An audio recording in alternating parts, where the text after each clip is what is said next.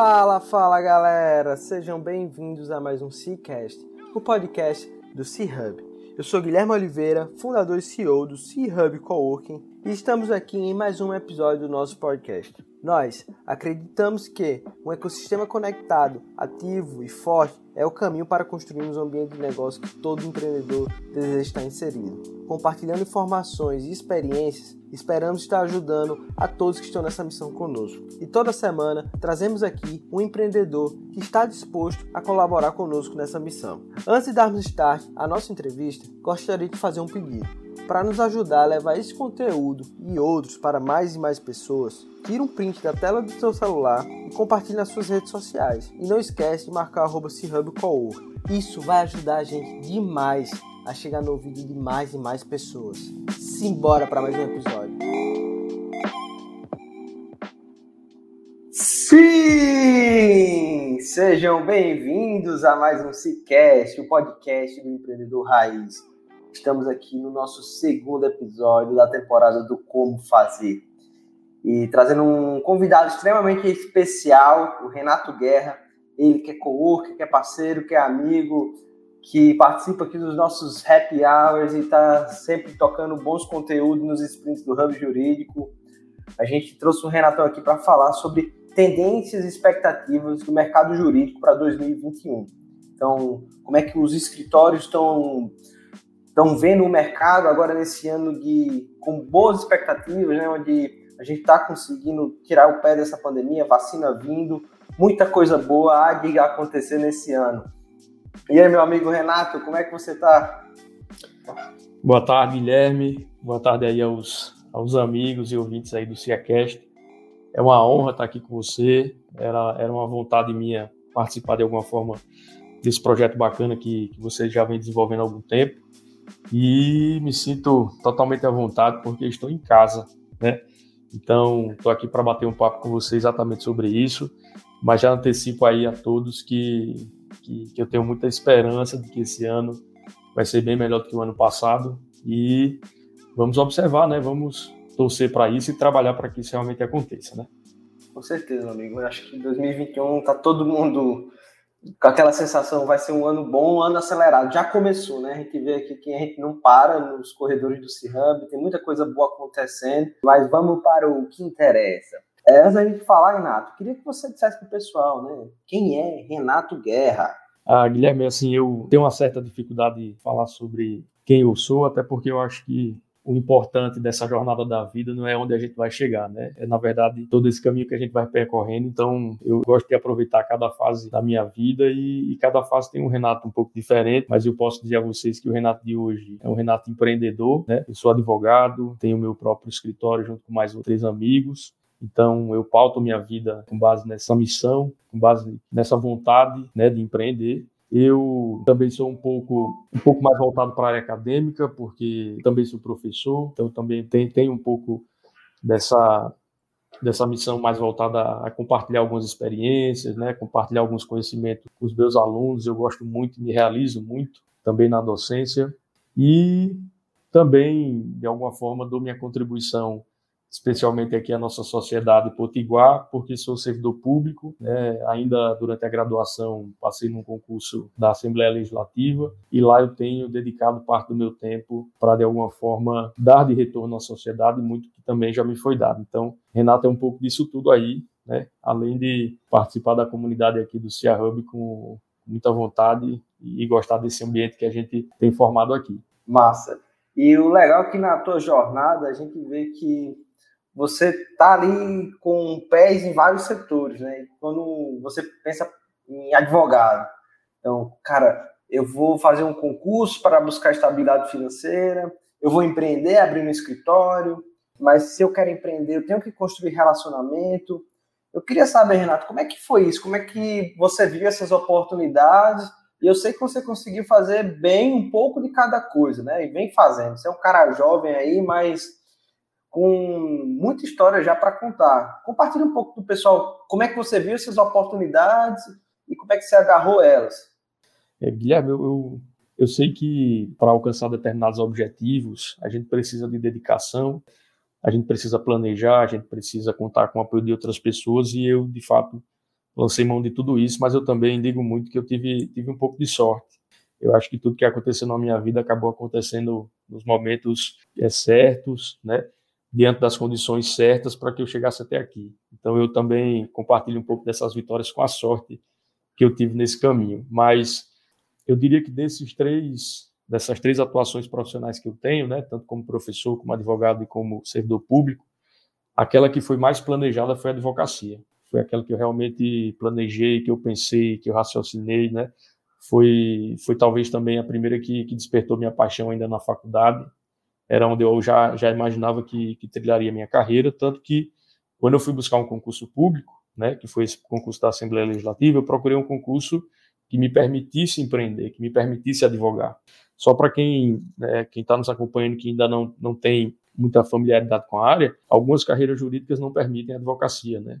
Como por exemplo juízes, promotores, né, delegado de polícia, enfim, essas carreiras elas estão na área jurídica, mas não permitem advocacia, né? Você não pode além de ser juiz, também advogar.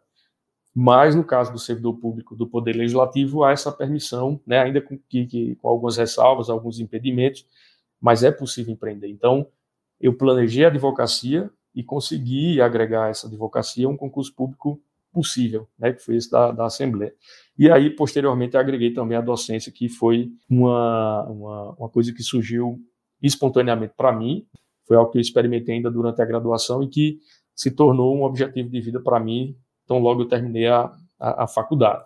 Mas, de fato, a que eu mais planejei, a que eu pensei, que eu raciocinei, como eu disse aqui, foi a advocacia e, consequentemente, hoje, é, é, das profissões é a que exige um grau de reinvenção muito maior do que nas outras, é, exige é, muito tempo de mim, exige muita criatividade, exige, exige muito esforço, né, exige uma dedicação para determinadas áreas como relacionamento, né, como criação de, de uma rede de contatos, né, para poder oferecer os serviços que eu, que eu posso oferecer, muito do que, de repente, nessas outras áreas que eu, que eu também trabalho, isso não é exigido de maneira tão imediata.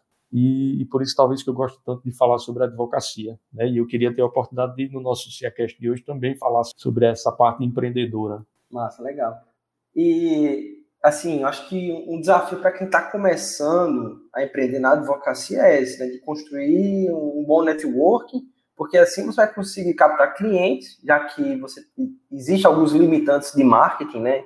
Uhum. Então, ter bons relacionamentos é extremamente importante. E aí, eu, eu sei que no CCGD vocês são quatro sócios, então isso já mostra que vocês pensaram nisso, né? Vocês aproveitaram um pouco do relacionamento que cada um tinha Uhum. E também eu queria saber se essa sua posição na Assembleia ajudou a construir relacionamento. Você acaba conhecendo bastante gente que está lá dentro, né? E isso acaba refletindo dentro para a sua atividade empreendedora? Guilherme, quando, quando eu digo que a advocacia foi a, a carreira, ou, né, a, a, parte da minha atuação profissional que de alguma forma requeriu maior planejamento, é porque você tem que encarar, pelo menos é, é, é, o que eu acredito, e coincidentemente também é, é, no que meus sócios e amigos acreditam, né? Tem que encarar a advocacia, tem que encarar o escritório como uma atividade empresarial como outra qualquer. Então você tem que administrar seu escritório como uma empresa, você tem que implantar uma filosofia empreendedora em todos os, os setores do seu escritório, em todas as pessoas que trabalham no escritório, né? Que é uma visão muito diferente, por exemplo, do serviço público, né? Então a advocacia eu acho tem que ter essa pegada. Então, enquanto empresa, a, a, a gente, é, é, digamos, nós pensamos né, em quais áreas de atuação a gente deveria dedicar o nosso tempo, pensando exatamente que tipo de network a gente poderia agregar com os, os sócios que estavam compondo aquela sociedade. Então a gente pensou e raciocinou isso, a gente planejou isso, né, onde cada um poderia agregar com base no relacionamento que já tinha. A advocacia, você, a advocacia é uma construção. O, o advogado ele pode adquirir e é muito comum que ele adquira uma estabilidade financeira se ele souber planejar essa sua carreira. Mas é uma carreira que você constrói, com relacionamentos que aos poucos você, você vai agregando.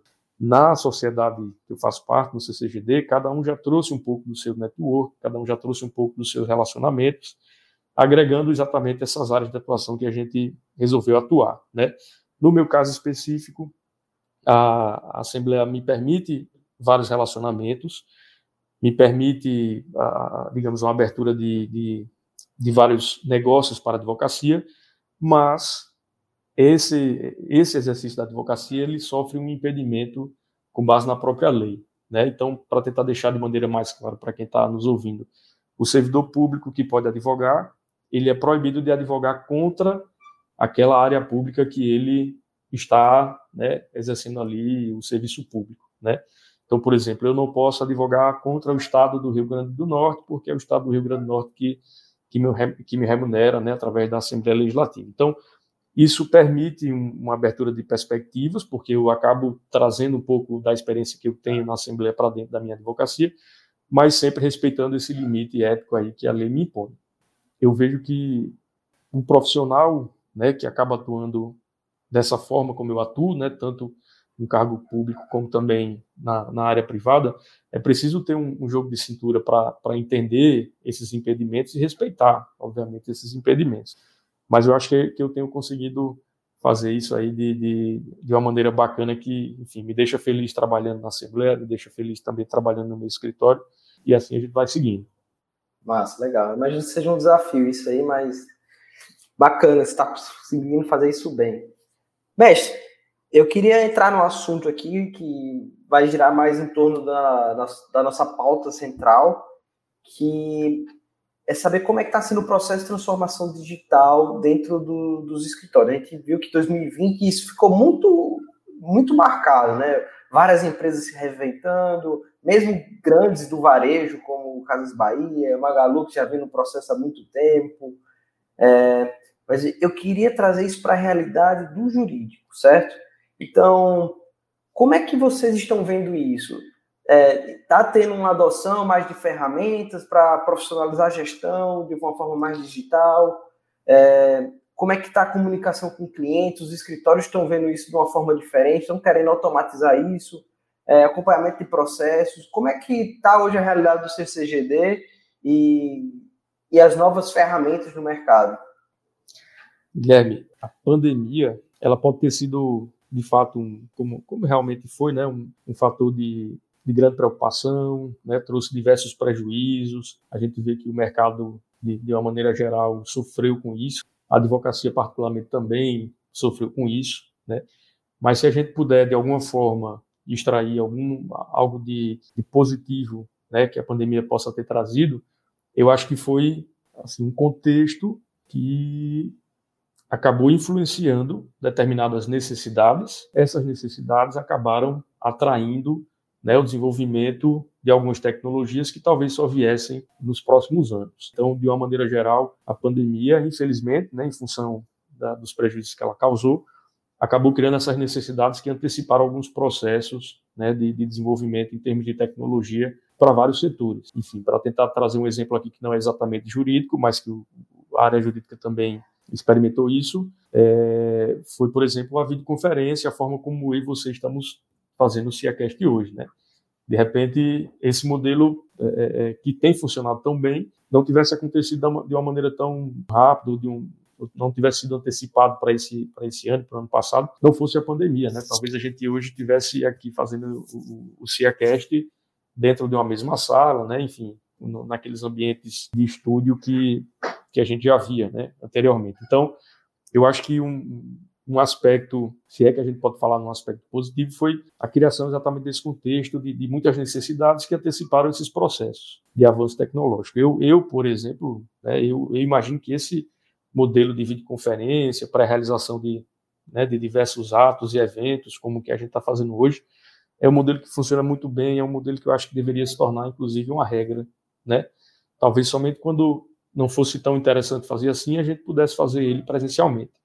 Então, é, eu vejo como algo que, que de repente veio para ficar, né? Mas é um modelo que eu acho que não viria durante um certo tempo, né? E no, na advocacia, no mundo jurídico, eu acho que isso demoraria ainda mais, porque tradicionalmente a nossa profissão ela ela tende a um, um aspecto um pouco mais mais retrógrado, né, um aspecto um pouco mais clássico, a gente é mais apegado a algumas tradições, a, né, algumas etiquetas, alguns protocolos que, enfim, não, não, não são atualizados de maneira tão, tão repentina. Né? Então, por exemplo, hoje a gente vê que algumas audiências judiciais acontecem de maneira, de maneira remota, né, por, por webconferência. Isso no Poder Judiciário e para a maioria dos advogados é algo absolutamente novo. E de repente, para você, dentro de, né, de, desse sistema de startups que você já, já trabalha há algum tempo, as webconferências já fossem uma realidade um pouco mais tentida, né, um pouco mais experimentada. Mas na área jurídica isso sempre vai ser uma dificuldade, sempre vai ser um processo mais lento, né? Então, é, por exemplo, a gente veio, veio é, tratar de processos é, digita, digitalizados, né, processos digitais, enfim, processos eletrônicos na última década. Antes disso, a gente não tinha tantos processos eletrônicos assim. E se você for hoje no, no fórum, aqui do Natal, por exemplo, você ainda vai ver alguns processos tramitando fisicamente. Então, a área jurídica tem essa, essa dificuldade, né? E eu acho que teria essa dificuldade ainda por muito tempo. Mas a pandemia acabou, como eu disse aqui no início, antecipando esses processos. Então, a gente rapidamente teve que encarar essa nova realidade, né? Que impôs essa necessidade, porque também assim, se o Poder Judiciário, se o Ministério Público dissessem assim, não, nós não vamos aderir a esse modelo online, os processos iam parar, né? A gente ia ter um ano perdido. Então, a necessidade de que tudo isso continuasse caminhando de alguma forma fez com que a gente aderisse a esse modelo, né? Então, audiências hoje já acontecem de maneira online, julgamentos já acontecem de maneira online, intimações hoje em dia estão sendo feitas por meio de WhatsApp, né? Antigamente, como é que era a intimação? O oficial de justiça ia até a sua casa e você assinava lá o, o documento dizendo que estava ciente do que do que estava acontecendo lá no Poder Judiciário com relação a uma ação. Hoje em dia é pelo WhatsApp, hoje em dia é pelo e-mail. Então, tudo isso foi, foi trazido de maneira muito rápida para 2020, em função da pandemia. Né? E, e para a advocacia, isso tem um agravante. Por quê? Porque muitas decisões são tomadas uh, dentro do Poder Judiciário, sem que a advocacia tenha uh, um certo controle sobre isso. Né? Então, por exemplo, se um juiz decidiu que a audiência daqui a um mês vai ser online, o advogado vai ter que se adaptar para que isso aconteça, né? É, então, a advocacia passou por, por essa agravante, né? Então, o desafio, além de, de, tudo isso que eu já falei aqui, eu acho que acaba sendo ainda maior para a advocacia, né? Para tentar se adaptar a essa, essa nova realidade. O que é que eu percebo, com base na experiência que o CCGD tem vivenciado e com base na, na experiência de escritórios que que são parceiros e amigos que a gente observa, é que o modelo implementado por uma advocacia mais jovem acabou sendo esse modelo mais parecido com o que a gente está vendo hoje. Então, o que a gente costuma ouvir é que aquilo que a gente planejou em 2018, em 2019, né, em termos de advocacia, acabou. Né, aliás, isso que a gente planejou, né, que poderia ser algo para daqui a 5, 10 anos, acabou se tornando realidade no ano seguinte. Né? Então, enquanto muitos outros escritórios estavam tentando modificar sua cultura para aceitar e abraçar o digital, escritórios mais, mais jovens, como o nosso, um escritório ainda muito jovem, já estava vivenciando essa realidade, então a gente se adaptou de maneira muito fácil. Então, só para dar um exemplo, né, para quem está nos ouvindo, no nosso escritório, a, até mesmo os processos físicos eram e são digitalizados e mandados para armazenamento numa nuvem para que, por exemplo, os advogados pudessem acessar esse arquivo de casa se eles não quisessem necessariamente vir ao escritório. Então, é, um pouco do que seria o home office implementado em 2020, a gente já, já tinha mais ou menos organizado em 2019.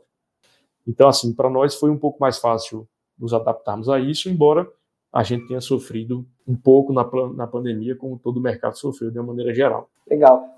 Renato, tem um, um movimento que vem acontecendo agora são parte dos escritórios de direito 100% online, né? Pode dizer assim. Então, o cara nem um escritório ele tem, ele está em casa e ali o escritório dele é um site. Uhum. E eu queria saber como é que você vê esse movimento, até trazer um pouco da, da visão também da OAB, se você leu alguma coisa a respeito disso, que eu imagino que é um desafio gerenciar isso. Eu acho que é uma tendência, não tem como a gente barrar isso, mas ao mesmo tempo há necessidade da gente fazer isso de uma forma organizada. Sim, sim. Como, como você começou dizendo aqui, Guilherme, a gente está pensando em tendências, né? E a gente observa a tendência com base na exatamente nessas nesses indícios que a gente vai sentindo por parte do mercado, né? Por parte dos vários setores e, e etc. Então, é uma tendência e, como o próprio nome sugere, é, há uma, uma, uma real possibilidade disso acontecer. E com relação a esse ponto específico, eu acho que já está acontecendo, né? É, eu acho que a nossa a nossa área jurídica, como eu disse aqui, ela tem uma dificuldade de, de abraçar o digital, de abraçar o novo, né? De entender de repente um pouco do que do que é possível se atualizar, né? Em termos de, de diversos diversos assuntos, né? Técnica de marketing, por exemplo. Só abrindo parênteses, é uma é, um, é e está sendo, e eu acho que ainda vai ser por um tempo um grande obstáculo na advocacia, que é o posicionamento dos advogados do ponto de vista de marketing pessoal, né? A gente tem uma série de limitações éticas e eu acho que a OAB e a nossa classe, de uma maneira geral, precisa se atualizar com relação a isso, né? É como se a gente ainda estivesse vivendo em 2020, 2021, a realidade da, enfim, de, de 30, 40 anos atrás, né?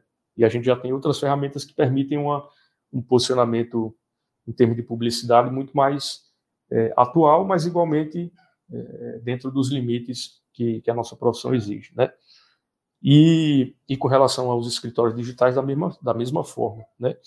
Eu acho que a advocacia ela já, já vivenciava um pouco dessa realidade através de ferramentas como WhatsApp, né, LinkedIn, é, e-mails, enfim, de uma maneira ainda muito pontual, mas isso já era um pouco do escritório digital, né? Você enfim, conversando, negociando, trocando documentos pelo WhatsApp, de alguma forma você já já já estava ali exercitando um modelo mais digital de escritório, né?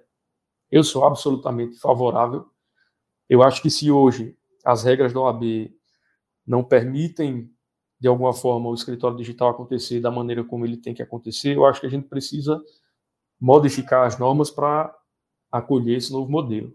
É um modelo que, que vem para é, é, se adaptar a essa nova realidade, mas também para absorver uma demanda que, o, que os clientes estão exigindo, né? Clientes que, de fato, é, preferem resolver aquilo de maneira muito mais rápida, de maneira muito mais é, intuitiva, né? através do próprio site.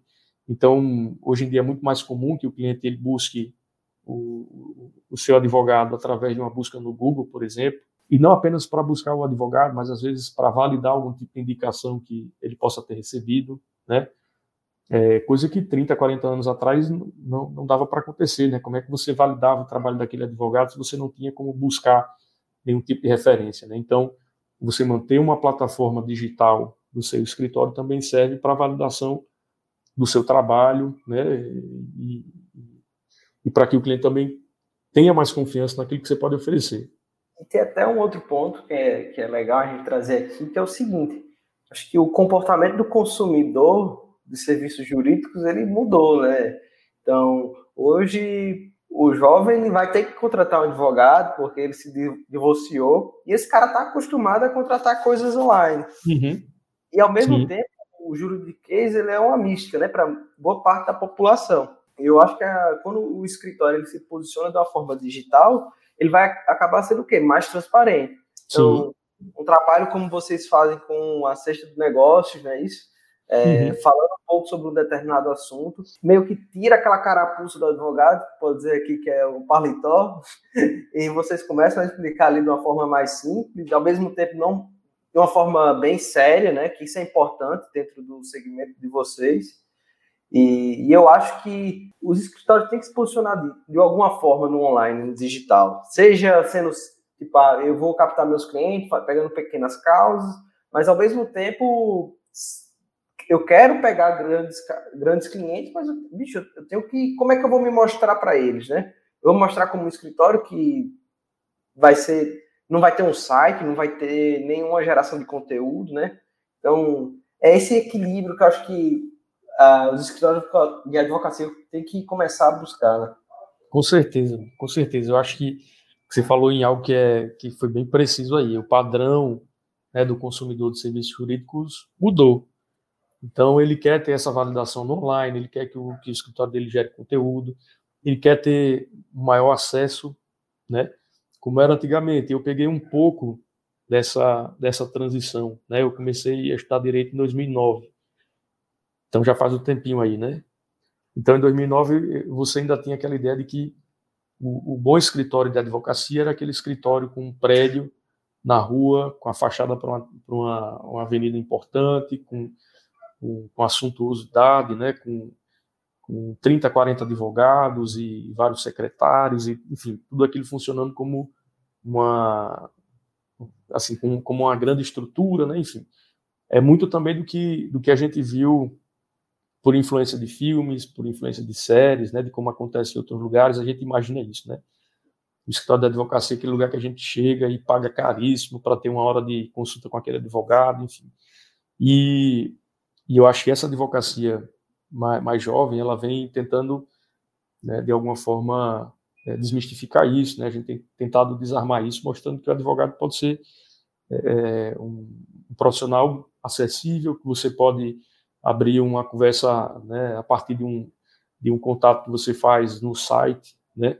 Você pode absorver algum tipo de conteúdo pelo Instagram daquele escritório. Eu acho que não há problema nenhum em o escritório se posicionar dessa forma. Eu acho que a gente precisa, de fato, aos poucos, né, respeitando um pouco do que é, é a profissão já já tem, como eu disse aqui no início, de, de sobriedade, né, que é um termo que a gente utiliza às vezes, a gente tem que ir aos poucos é, avançando com relação a isso, para que uh, o advogado não seja o vilão nessa história, né? não seja aquele cara que leva parte do, do seu direito para poder viabilizá-lo. Acho que a gente tem que se aproximar do nosso público e a forma online é uma forma muito acessível para isso. Perfeito.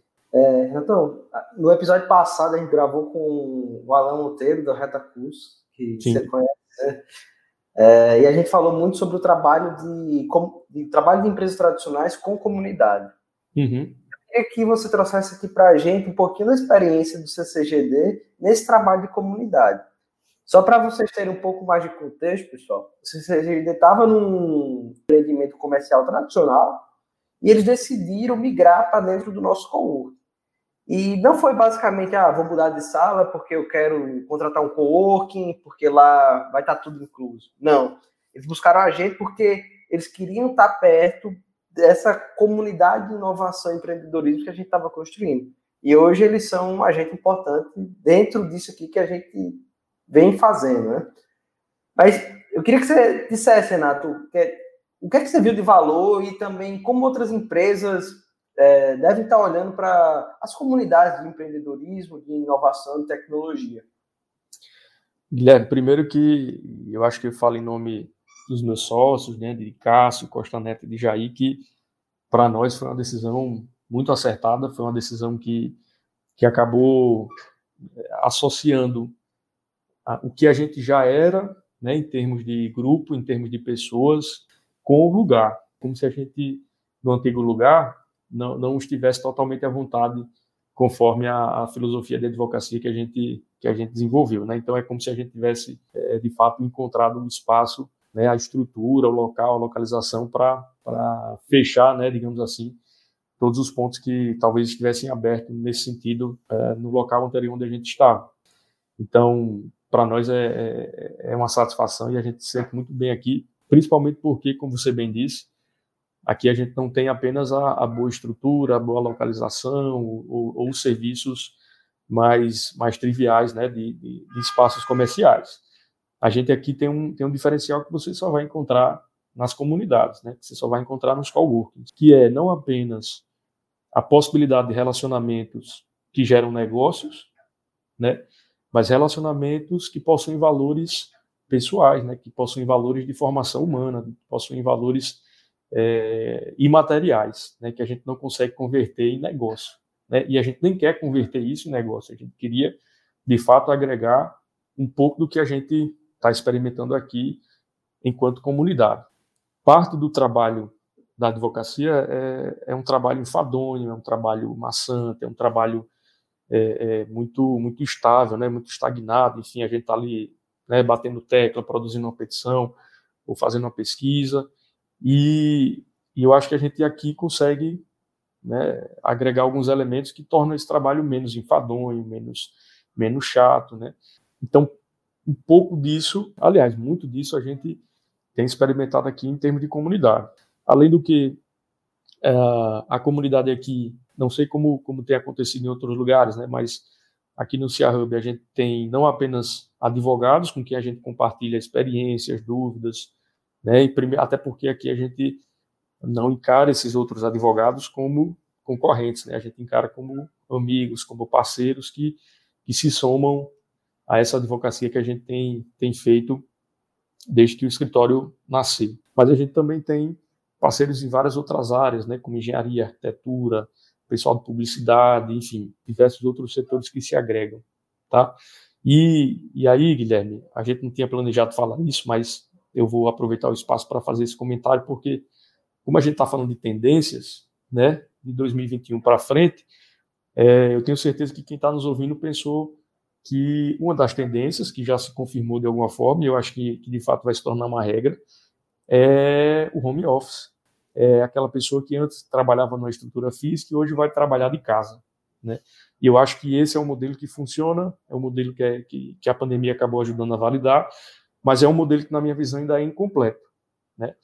Existe um componente que a gente não vai conseguir agregar no home office, que é exatamente isso que eu falei aqui né, esse valor imaterial, né, essa soma de pessoas que trabalham com você, esse contato que você tem no dia a dia, né, às vezes uma ideia que pode ser aproveitada para o seu negócio, às vezes uma ideia que pode ser aproveitada para um, um problema pessoal, tudo isso a gente só vai conseguir, na minha visão, com aquele contato, com aquela, com aquela, aquela troca, né, com aquele, aquele experimento social de estar junto em comunidade. Eu sei que a, a gente ainda está num plano de retomada, né?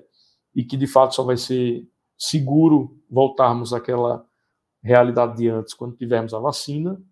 Mas eu acho que esse é um componente que o home office não vai conseguir é, completar, né? Pelo menos na minha visão. Você pode agregar com, com diversos outros elementos, como estar perto da família, como de repente você não, não, não se preocupar com aquele deslocamento, mas eu acho que parte do trabalho, eu digo isso como alguém que, que trabalha desde cedo, né, passei toda a minha faculdade trabalhando, e assim que eu saí também comecei a trabalhar, é, estar em comunidade, estar em sociedade, fazer parte de alguma coisa e poder sentir, né, enquanto sentimento de pertencimento, eu acho que isso dá sentido, isso dá um pouco de propósito ao que a gente está fazendo. Então, é, para aqueles que, que pensam em e modificar o seu modelo de negócio, eu eu consigo validar aqui na experiência CCGD essa, esse modelo de, de coworking, esse modelo de comunidade. Cara, concordo contigo, assim, eu sou meio, assim, não posso falar muito disso, né, mas eu sou um cara que gosta do modelo híbrido, então essa questão de você poder trabalhar em casa alguns dias da semana e outro no coworking, eu acho muito bom, porque pessoas fazem parte, né, da nossa formação, às vezes a gente tá aqui uhum café, aí você vai me ensina uma coisa, no outro dia a gente tá tomando uma cerveja, você vai me ensina outra coisa. Então, aí, sabe, se a gente ficar em casa, vai faltar esses relacionamentos, né? Então, e até também a construção de cultura da equipe. E para mim isso é importantíssimo, porque de longe, né, a gente consegue fazer isso também. Tem empresas que fazem isso de forma magnífica, né? Mas você requer uma maturidade gigante. É, mas é, eu acho que esse modelo híbrido vai funcionar. Acho que a gente conseguiu aprender a usar bem ferramentas de streaming, né, como o Zoom, o Google Meeting, e isso ajuda, né, traz mais eficiência. Mas é isso, é isso, cara. Eu, eu, assim, é, é, eu acho que é um pouco do que, assim, se eu pudesse resumir numa palavra, né, eu acho que faz parte do propósito. Eu acho que as empresas elas podem desenvolver uma visão, podem desenvolver uma missão, né, podem identificar valores, mas eu acho que tem que fazer parte do propósito daquela empresa, do propósito de uma sociedade, do propósito de um, de um determinado serviço, né? Se você for um profissional liberal, por exemplo, eu acho que faz parte, de, parte desse propósito a contribuição que você dá para a comunidade onde você vive, né? E eu acho que estar trabalhando numa comunidade como a gente faz aqui torna esse propósito mais fácil, torna esse propósito mais prazeroso. E, e é isso, eu acho que a gente acabou né, vivenciando aí em 2020 uma realidade que nos foi antecipada, mas eu acho que a gente estava preparado, pelo menos nesses aspectos, né, para enfrentar a pandemia e o distanciamento social e a, e a virtualização de, de, muita coisa, né? Então, eu, eu tenho a esperança de que a, a resiliência do, do povo brasileiro ela, ela vai nos tirar né, dessa dessa pandemia, dessas crises, né, não apenas financeira, mas, enfim, outros tipos de crises que eu, você e vários outros estão passando, de uma maneira é, esperançosa aí, de que, de fato, a gente vai conseguir atravessar isso e aprender muito com que, o que a gente passou, né. Eu, assim, eu, é, é nisso que eu acredito e é nisso que o CCGD acredita, é nisso que os meus sócios e as pessoas que trabalham com a gente acreditam, e é, e é, e é nisso que a gente está disposto a fazer com que, de repente, outras pessoas também acreditem com a gente. Perfeito, mestre. Estamos caminhando agora para o final desse Cicast. E para concluir, Renato, a gente tem um, uma parte do programa que é o nosso momento filosófico, certo? Hum. Aqui algumas perguntas um pouco mais profundas para ti. preparado. E vamos nessa, viu? Tá bom. Renato, você possui algum tipo de ritual? Se sim, qual? De ritual? Cara, eu. Assim, eu, eu sou. Bom, eu, eu, eu vou encarar isso como um ritual porque é algo que eu faço é, absolutamente todos os dias, tá? É, eu acho que, só para tentar contextualizar, né? Eu acho que o, o homem, né, o, o, homem enquanto ser humano, enquanto ser em sociedade, ele é um, ele é um, um rascunho de várias coisas, de várias experiências e ao longo da vida a gente vai construindo, acho que foi até um pouco disso que eu falei aqui no início, né, e, e a gente vai completando um pouco dessa nossa jornada com, com essas experiências, e uma experiência que eu particularmente acho que é importante, e para mim é muito importante, que eu, enfim, se eu pudesse falar sobre isso com, com todos, eu também falaria, é um pouco, digamos assim, do elemento espiritual que, eu que eu acho que o ser humano tem que cultuar, independentemente de sua religião. Acho que o ser humano precisa completar a sua jornada aqui, a sua passada nessa vida, com algum elemento espiritual, com base na, na religião, naquilo que ele acredita. E eu tenho um ritual de todos os dias, pela manhã, é, reforçar um pouco da fé em que eu acredito, e isso tem me ajudado a a seguir o meu caminho. Então, eu me considero um, um devoto de São Miguel Arcanjo e é a ele que eu recorro todos os dias. Talvez meu ritual seja bater um papo com São Miguel Arcanjo antes de começar meu dia. Legal, legal, massa isso aí. Costumo fazer um pouco disso também. Mestre, qual é o momento mais desafiador da tua jornada empreendedora? Aquele momento que você guarda mais com mais carinho? Aquele momento que você diz, cara, isso aqui ajudou a ser o empreendedor que eu sou hoje. Guilherme, eu, eu tenho né, no meu currículo aí várias experiências profissionais, né? Como você falou, apesar de, de ainda jovem, eu, eu, eu, tenho até orgulho de dizer que né, experimentei vários é, vários ativos aí profissionais né, durante esses anos, trabalhando em vários lugares, né, empreendendo na advocacia, enfim, tive diversas experiências, mas eu consigo dizer a você com muita certeza que o momento que eu guardo com muito carinho.